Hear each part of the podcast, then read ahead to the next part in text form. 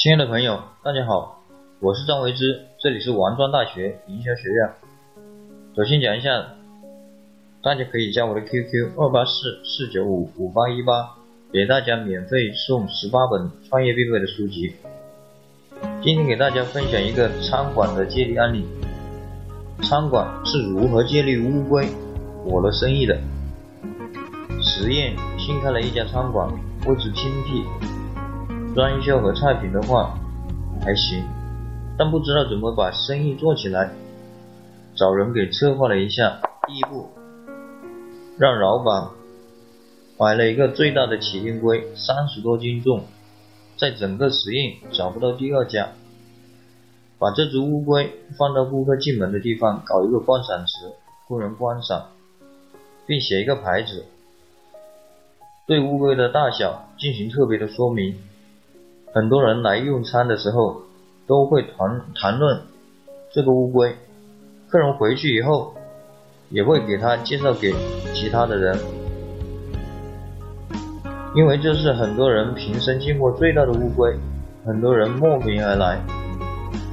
第二步的话，一个月以后，标价两万块钱要卖这只乌龟，又引起了很多人的讨论，来了更多的人观看。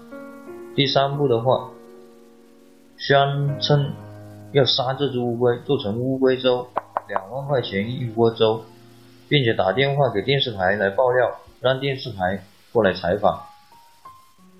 老板按照策划的实施后，效果非常神奇，每天都客满。当然，这只乌龟也没有杀，还是有许多人慕名而来。我们现在来分析一下它的成功的要素。第一是找到了一只超级大的乌龟，形成了一个顾客的谈论的焦点，引起了许多人的好奇，并接二连三的制造新话题，最后也请电视台来做了一个免费的广告，所以成功了。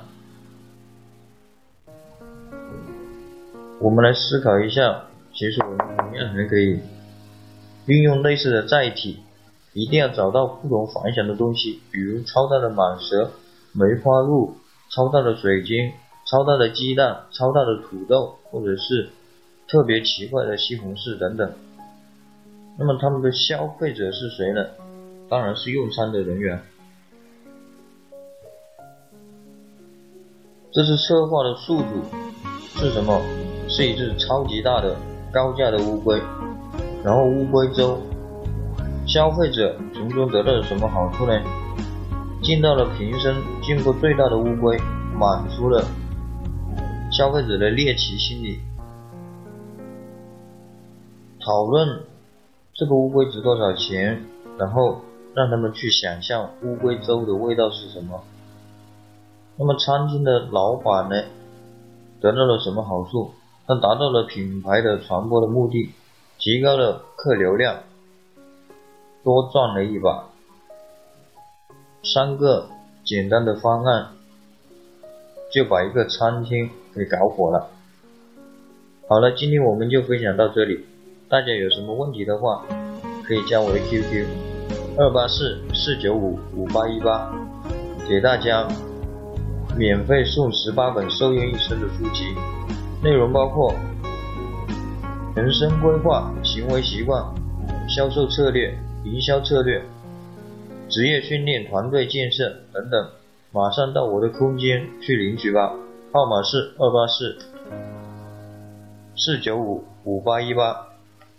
我们下次见，拜拜。